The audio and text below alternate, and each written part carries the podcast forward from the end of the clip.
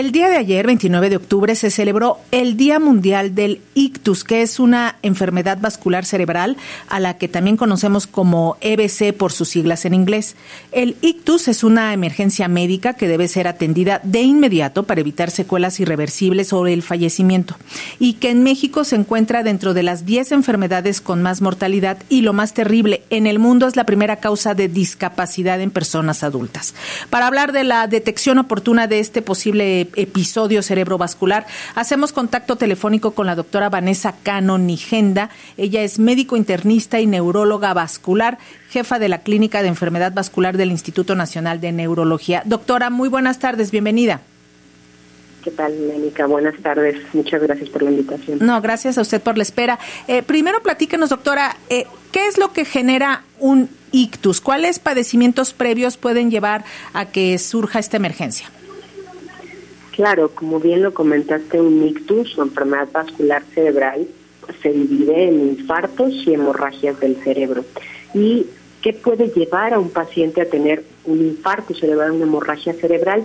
Básicamente factores de riesgo como tabaquismo, obesidad, hipertensión arterial, baja actividad física, alto consumo de grasas y carbohidratos en los alimentos. Y es impactante porque casi todos estos factores los podemos modificar, tanto así que se estima que el 90% de todos los infartos y hemorragias que suceden en el cerebro se podrían haber prevenido solamente con cambiar estos factores de riesgo. Eh, doctora, ¿cuáles son los síntomas, síntomas previos a que ocurra un ictus? ¿Qué, ¿Qué empieza a suceder en nuestro organismo? Habitualmente en el momento que sucede porque, y esta pregunta es muy importante y prudente, no hay síntomas antes. Es decir, si un paciente tiene hipertensión arterial o diabetes, pues puede sentir mucho cansancio, dolores de cabeza, pero realmente en el momento que ya se produce un infarto una hemorragia cerebral, en ese momento es cuando se dan los síntomas. Y detectarlos es de suma relevancia y estos son una estrategia que nosotros llamamos camaleón es un acrónimo para recordarlo, para que sea muy fácil para todos acordarnos que camaleón es CA de cara colgada, MA de mano caída, LE de lengua trabada y ON de tomar el teléfono y ponernos en acción.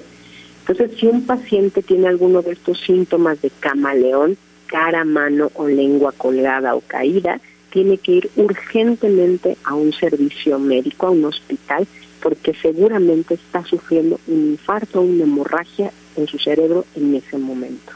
Por lo que nos está diciendo, doctora, estos ictus pues están muy relacionados con la vida sedentaria que hemos adquirido eh, los seres humanos en las últimas décadas, pero ¿cómo podemos prevenirlo? Claro, es totalmente relacionado con esta vida sedentaria, sedentaria y lo vamos a prevenir precisamente, uno, haciéndonos chequeos periódicos desde edades tempranas, seguramente a partir de los 30 años o más. Tenemos que checarnos de vez en cuando la presión arterial y si ya somos hipertensos, tenemos que checarla con regularidad.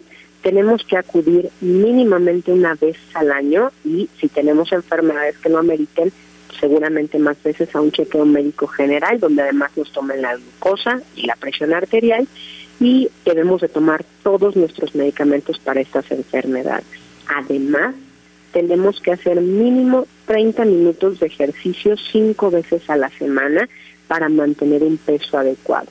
Si fumamos, tenemos que suspender totalmente el tabaquismo, porque hay dos factores, de todos los factores que hemos mencionado, todos son importantes, pero dos son los que más impactan. Uno se puede modificar como es el tabaquismo, es decir, si nosotros pensamos cuál es el principal factor de riesgo para sufrir un infarto o una hemorragia cerebral que podemos modificar, es el tabaquismo. ¿Y cuál es uno que no podemos modificar, pero que podemos controlar? La hipertensión arterial. Entonces, cuidando todo esto, podemos evitar hasta el 90% de la probabilidad de tener un infarto o una hemorragia en el cerebro. Y doctora, finalmente, una vez que se sobrevive a, un episodio, a un, ictus, inicia un difícil trabajo de rehabilitación. Eh, ¿Cuál es el porcentaje de recuperación con las terapias? Claro, un punto relevante antes de la terapia es que en el momento que un paciente tiene estos síntomas de camaleón, de un infarto una hemorragia cerebral, solo tiene cuatro horas para acudir al hospital y que los médicos puedan dar un tratamiento por la vena para romper el coágulo en el cerebro o bien meter un catéter hasta el cerebro para sacar ese coágulo. Solo cuatro horas. Entonces, si un paciente, un familiar, un amigo, un colega sufre alguno de estos síntomas, tenemos que ir de forma urgente, corriendo al hospital más cercano. Porque si nos dan un tratamiento, tenemos una alta probabilidad de no quedar consecuencias. Ya sea que nos den el tratamiento o que hayamos llegado fuera del tiempo y no, nos los pudieron dar, precisamente lo que comentas, Lénica, es de mucha relevancia y es iniciar rehabilitación física. Sin rehabilitación física y sin un tratamiento dentro de esas cuatro horas, el 75% de los pacientes van a quedar con una discapacidad de moderada grave. Significa que de todos los infartos y hemorragias cerebrales, el 25% solo va a regresar a su vida diaria previa y el resto no lo va a hacer. Pero si reciben un tratamiento adecuado o llevan una buena rehabilitación física, puede subir ese porcentaje y entonces están en casi o más de un 50% de probabilidad de volver a nuestra vida, entre comillas, normal.